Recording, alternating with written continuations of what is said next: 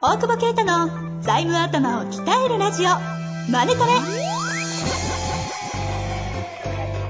ビジネスにおいて欠かせない財務戦略ポッドキャスト「財務頭を鍛えるラジオマネトレ」では財務のスペシャリストである税理士の大久保啓太が経営者をはじめビジネスパーソンが知っておくべき財務やお金に関わる情報をちょっと辛辣ながらも分かりやすく解説します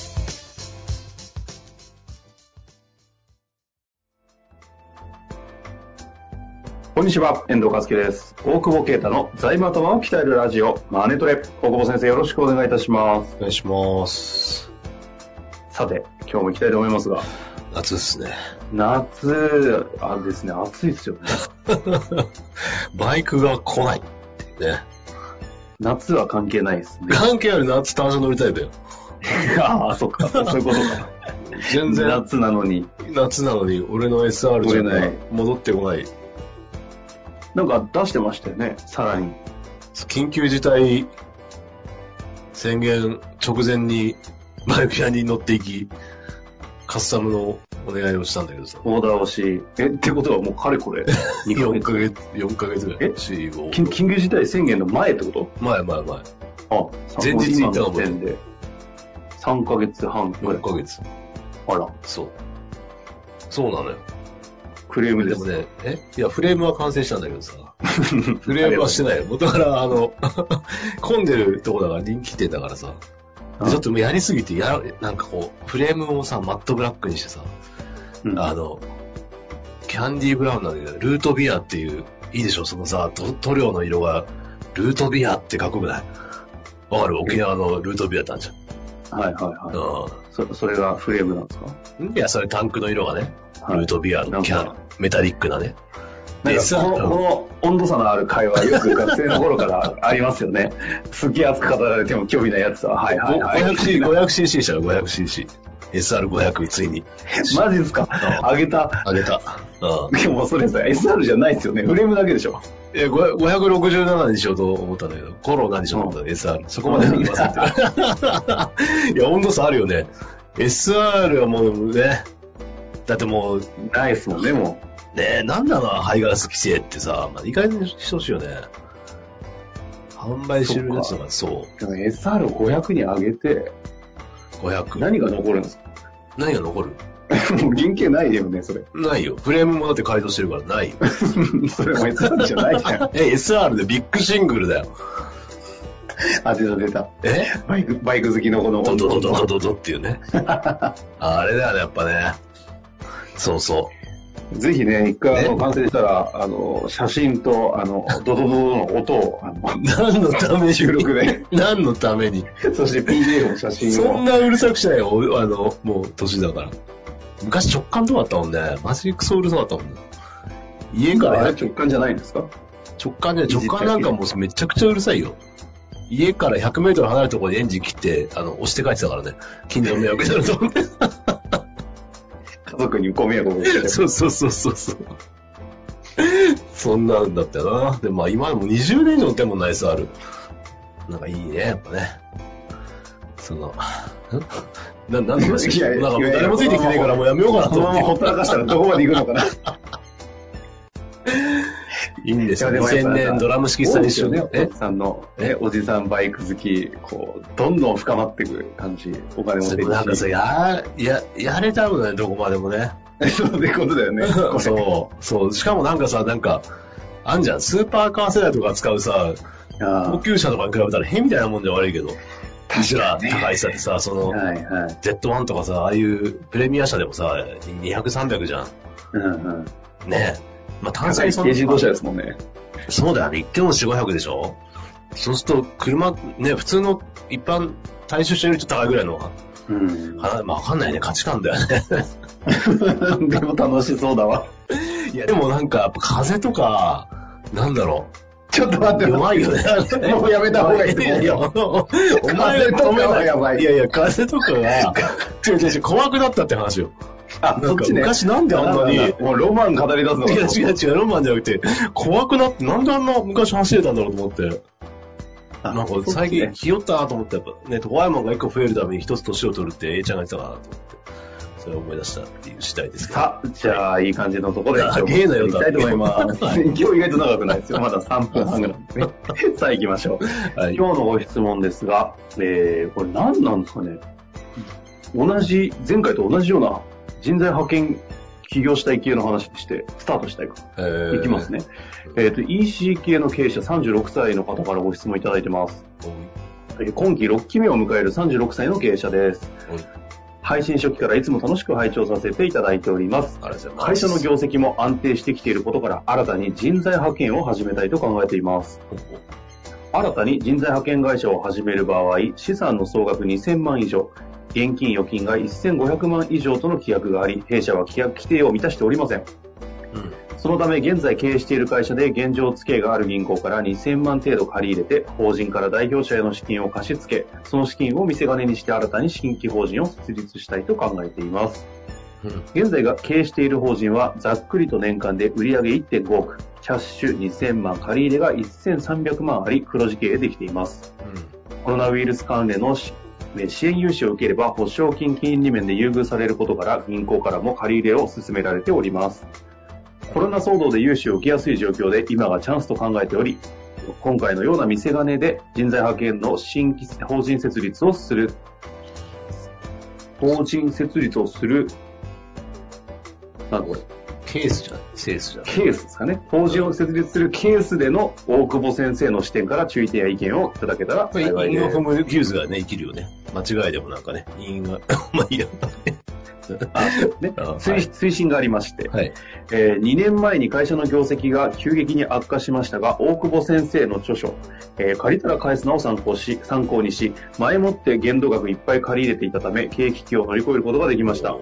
かった。今では業績も回復しておりますが、その時に前もって借り入れをしておかなければ、キャッシュが尽きていたと思うと、大久保先生には感謝しきれません。今後もためになる配信を楽しみにしています。拍手ぐらい送ってくればいいね。 拍手でいいんだ。いや、お得な方やなと思って毎度思うけど。本 当ですね。これもすごいですよね。えなんかさ、うちのスタッフがたまたま行ったワイン屋さんかなんかでさ、ワインおろして、で、なんか、やっぱ売り上げ悪いんだってよ。それで、え本読んだと。で、コロナのね、なんとか融資みたいな。えうん小山さんが、あともう一個ね、借りたら返すなを読んでたんですって言って。でも、そこで働いてるとは言えませんでしたっつって。なんでやねんと、まあ、意味よ、そこ一番いいよ、 と思って。今度言いますって言ったら、今度言いに来たら不審だわ、と思って。なんであの時言わなかったやと思うよ。なんで言わなかったでもそう、謎だよね。恥ずかしかったしね。そんな、過激な本を出してる会社で。そうそう。そんなとこにいるとは言うと、親に怒られるかもしれない。こういうワークで、あえー人と材派遣、なんか前回に続き人材派遣をうん人材派遣ねやるっていう。なんかね、何なんですかね。そんで、えっ、と、な、なんだこれ。えっ、と、見せ金とかもう思いっきり書かれても困るんだけど、まず、えーっとね、えーっと、キャッシュ2000万あるから、た見出してんじゃねえと思ったんだけど、現預金1500万以上。だから派遣会社として始めたいっていうことか。ですね、派遣会社として設立したいって言ってます。だから免税メリットってことかね。免税メリットについては前回の、はい。それがやりたかったらそれでやってもいいけど、別にこの会社でやりゃいいんじゃないのって思うんだけど。あ、別に新,、あの新規事業としてって意味ですか。そうって、1億5000万しかないでしょ、売り上げ。だから、まあ、その、いろんな会社分けるには早いよねって思うんだわ。うんうんしかもそっちの派遣会社の方での借り入れがなかなか難しいのかなと思うので、うん。うんうんで、銀行から借り入れを進められてるのも当然6期目の会社だろうから、うん。はいはい。そうすると今、純資産、これで見ると資産の現預金の1500万はクリアしてるので、えっと資産総額、これが多分純資産純資産が2000万円以上になるかどうかって話だと思うんだけど、はいはいはい。これ足りないんだったら増資する。だから、えーっと、増資をできるキャッシュが経営者にあるかって問題だね。なるほど。できたら、でもそっちの方が会社としては強いと思うけど、それか、多分あれか、えーっ、と、今2000万の純資産がないから、銀行からこ借りて、会社貸し付けして、新設法人か。っていう、まあこれ、これをやるんだったら、これをやるんだったら100%子会社だろうね。わざわざ会社、えー社長貸し付けを作るよりは、子会社株式2000万の方が、えっ、と、理由もつきやすいし、ああ、なるほど。そう、だから見せ金じゃなくて、きちんと子会社株式で資本金2000万の会社を作ると。まあ、それで免税メリット取りたいなら、前回みたいに900で設立して、1200増資して、っていうことも考えられると思うけど、正これ直おす既すめは存、会社を A 社とすると、A 社で2000、あの、借り入れで調達して、子会社という形で、そう。 100%子会社の B 社を設立して、そうそうそう。で、こあの、売り上げもまだ1億、2億でしょうから、うん。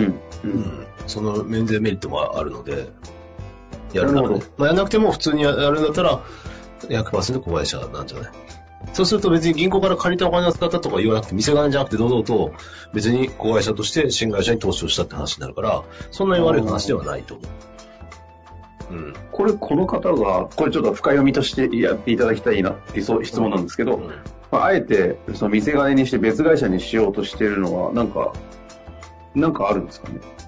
やましさじゃない 銀行から借りたお金だってそうじゃん。だって純資産は2000万以上しなきゃいけないのに、えっ、と、このスキームで、だから、この彼が、店金、店金って言ってるのは、銀行から借りたお金をそっちに回すのに、本当は負債なのにごまかせるじゃんってことが言いたいなと思うんだよね。うんうんうん。確かにそうだということですよ。だけど、堂々とやればいいっていう話だよね。これ、堂々とやらないで、そうたまたまその堂々とやる方のアイデアがなかったってだけなんですかね。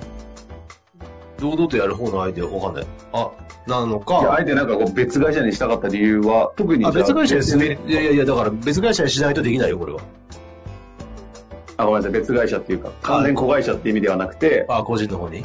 はいまあ、。それは多分山下なんじゃないアイデアはなかったのかわか らないけど。いやあーだからこんなででああれればば、もうまさに大久保先生の今おっしゃってくださったやり方をやるのが一番良さそうですよね。いやでも本当はだから増資だよ。純資産がいくらかわかんないけど、俺は一社ででかくした方がいいと思う。なるほど。消費税メリットが取んないんだから。うん。そうでもこのやり方って考えようによっては、誰でも派遣会社作れるってことになるよね、経営してたら。確かに。うん。まあ、借り入れできたらってことですね。借り入れできたら。うん。うん、確かに。本当ですもうちょっとなんかあれだな。あ、でもそこキャッシュしてもできちゃう、できちゃうね。もうちょっとなんか規これ制が逆に増資やる方法、 ダメです。あの、それ裏でやってください。あの、うん。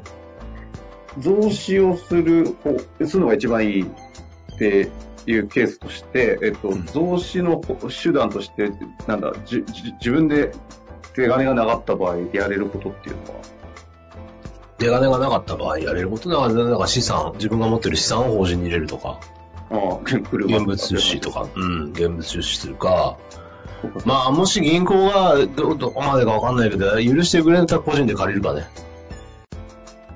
なるほどね。うん。そんなに、だって、多分、なんてキャッシュ2000万、持って700万ぐらいプラスだから、そういう意味では、そんなに遠くないと思うんだけどな。ちょっとわか経んない営者貸し付けにしちゃうってことですか。経営者貸し付けとか、もう別に個人が、あ経営者貸し付け経営者が借りて、それとも、まあ、そうか、投資増資、投増資資、投投資資、そうそうそう。投資としての増資か。うん。なるほど、そうか、その手もあるんですね。こういうのを考えると財務っていうなんかパズルみたいなゲームだよね。いや、ですね。いや、面白いですね。ね。こうなったらどうなのって出てきますもんね。